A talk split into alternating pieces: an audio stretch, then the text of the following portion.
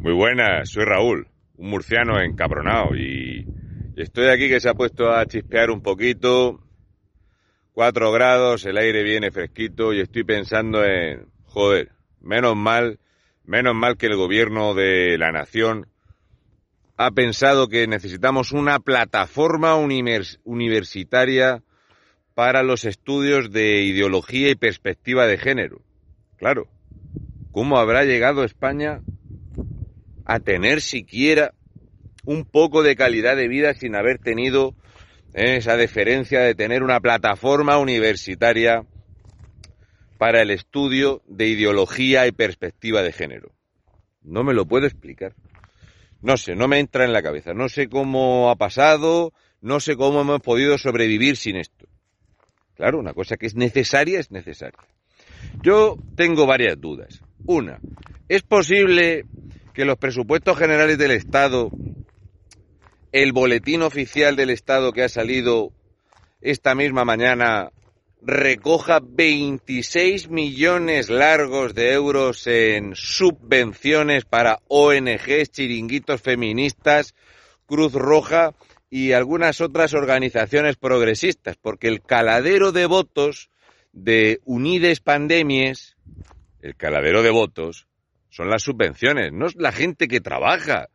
No, coño. No, hombre, no. Eh, eh, no, no, no, no, no, no. No os preocupéis que Podemos jamás se va a poner a pensar en si hace falta comida o hay que trabajar o si hemos destrozado el sector pesquero o si no hay ningún tipo de futuro en estas energías renovables que son la mayor estafa del siglo. No, no, no, no. Ellos están a lo suyo, que es buscar el voto entre analfabetos. ¿Y dónde hay más analfabetos en España? En los votantes nacionalistas y separatistas, que los padres aburridos de esta gentuza, pues los tienen ahí en las universidades haciendo eh, el canelo por ahí. Por eso en las universidades, pues puedes eh, ver cómo prosperan las asociaciones de jóvenes y movimientos de la lucha obrera lucha obrera entre universitarios en España, con una tasa de desempleo del 30%. Y claro, como hay un 30% de tasa de desempleo, ¿para qué vamos a generar riqueza, crear industria, ni ponernos a trabajar, a producir, para bajar el precio de la cesta de la compra, para que haya, eh, de verdad, quitar la pobreza energética? Y la pobreza energética no se quita subiendo el precio del consumo eléctrico. O como propone Unides Pandemies, penalizar al que gaste electricidad. Porque a lo mejor él no sabe que una persona, un padre de familia, una madre, cuando tienes un bebé, él no lo sabe porque es millonario. Pero si tú tienes que calentar el baño, pues gastas más electricidad. Pero el comunismo te va a decir cómo vivir, qué gastar, hasta dónde y hasta aquí y necesitas fabricar un montón de sectarios votantes que lo, cuanto más tontos mejor. ¿Y cómo se pueden fabricar tontos? Pues como en España tenemos ahora mismo una excesiva longevidad de estudios, ¿qué significa esto? Pues que en España tú puedes meter al niño en el cole a los tres años. Es obligatorio a partir de seis. Pongamos desde los seis. Pues desde los seis años hasta que terminan la ESO, que no saben prácticamente ni leer fluido ni escribir bien, pues fíjate, ya los tienes ahí metidos cuántos años. ¿Eh? Seis cursos de primaria, luego tienes otros cuatro, ya tienes chavales con 16 años, que es hasta la edad obligatoria de estudiar. Entonces, ¿qué haces? Los metes en un módulo básico de FP, que es poco más o menos que, ¿sabes, hijo mío, mear solico? Venga, un módulo básico de FP. Un intermedio, pues ya si meas solo y te lavas las manos después, el intermedio. Y entonces nos encontramos con una cantidad impresionante de fracaso escolar, porque eh, no se motiva a la gente a estudiar, y lo que se motivan son los chiringuitos. Luego, como ahora se puede pasar suspendiendo y suspendiendo y suspendiendo, no te preocupes, que a base de aburrimiento de los padres y de dinero, pues muchos que jamás tuvieron capacidad para estudiar terminan en la universidad. Y estos que terminan en la universidad, hay de dos tipos. Los que quieren estudiar y hacer algo porque quieren trabajar, y luego están los que van allí a pasear los libros, a emborracharse, fumar porros y a pasárselo bien.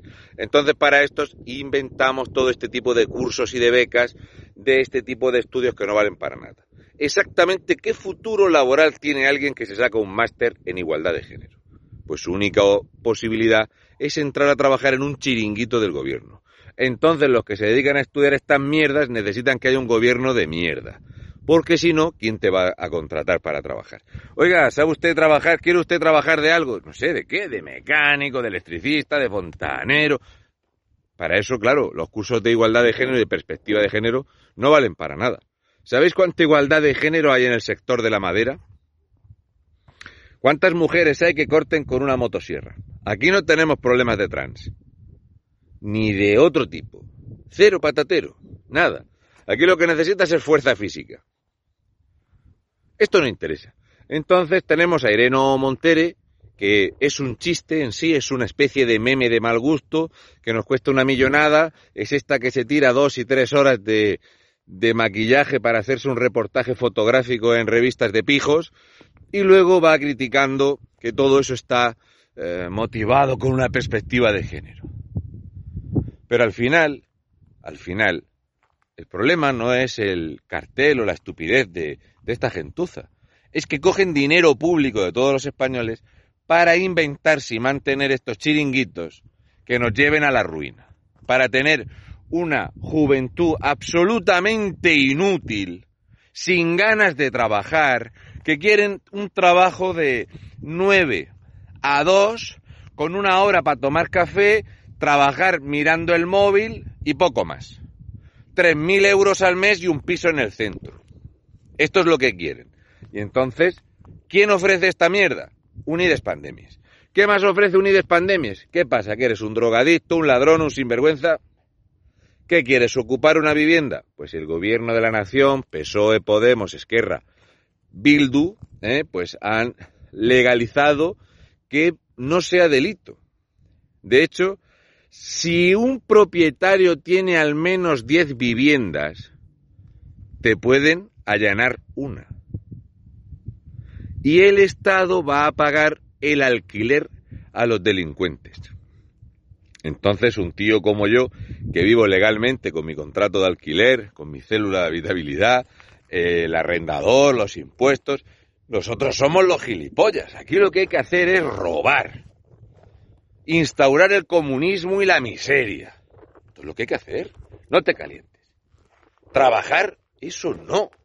Mira Pedro Sánchez. Un inútil toda la vida. Un fracasado laboral donde quiera que está. Presidente del gobierno. El vicepresidente del gobierno. Uno que le daba becas, Blesa.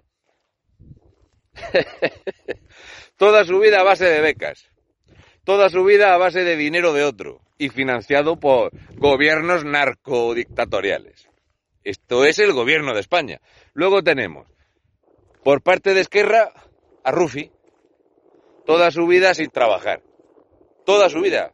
Estaba en el paro en 2015.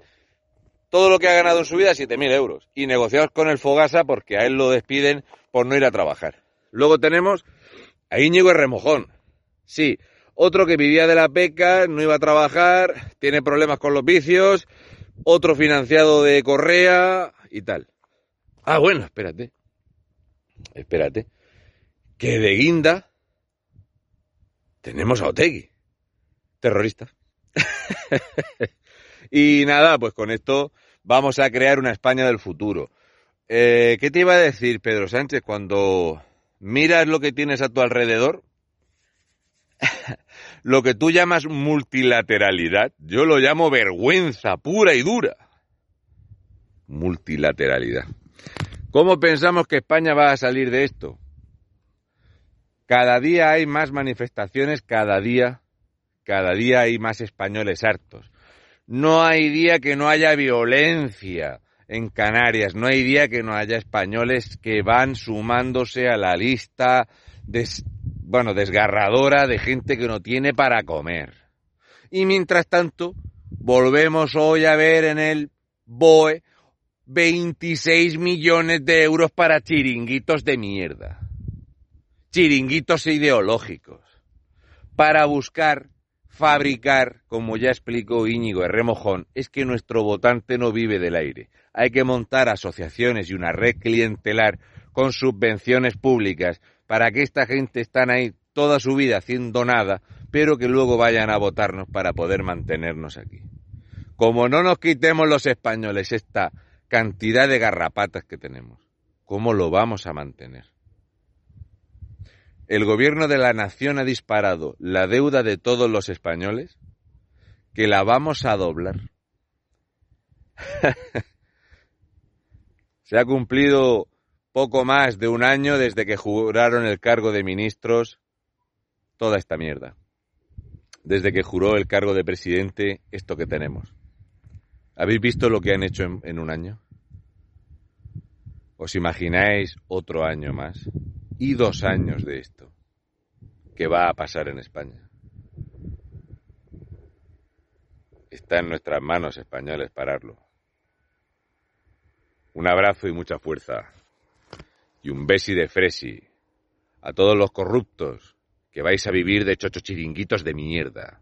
Que vais a vivir de ser garrapatas de los españoles.